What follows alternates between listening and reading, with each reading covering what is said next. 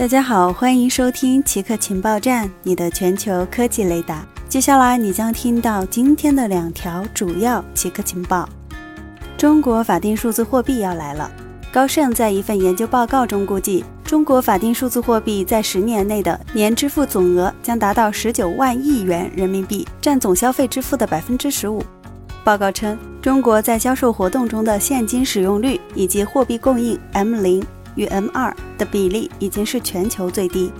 即使在无现金的环境下，央行数字货币相比于现在金融科技所提供的功能更为吸引，这包括独立于银行账户的匿名信。金融包容性、离线付款以及不同支付方式之间的相互连接。高盛预期，由于支付和零售贷款的增速减慢，但财富管理和保险机构保持活跃，零售金融市场在2025年的收入规模将达到三万亿元。2020至2025年间的平均年增长率为百分之九。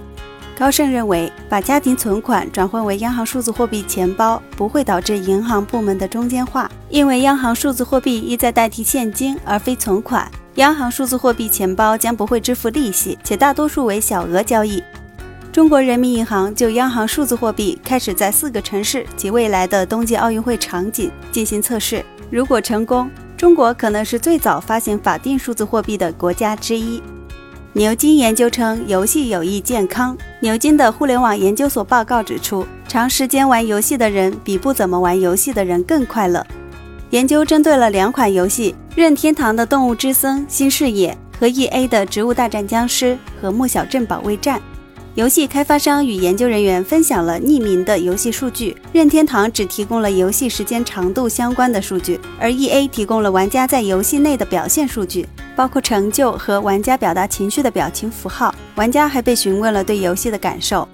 领导这项研究的安德鲁教授称，如果你一天玩四个小时《动物之森》，你更可能说比不怎么玩的人感到更快乐。这并不意味着《动物之森》本身会让你快乐。以上就是本期节目所有内容。固定时间，固定地点，我们下期见。